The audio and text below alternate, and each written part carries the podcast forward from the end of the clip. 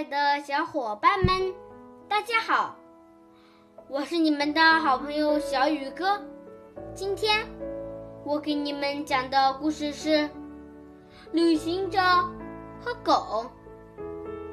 有个人准备出门去旅行，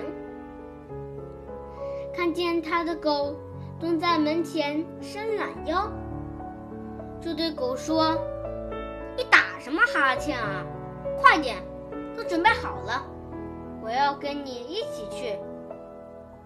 然而，狗轻轻地摇尾巴，淡定地对主人说：“主人，我已经准备好了，正在等您呢。”好了，今天的故事就讲到这里，明天见。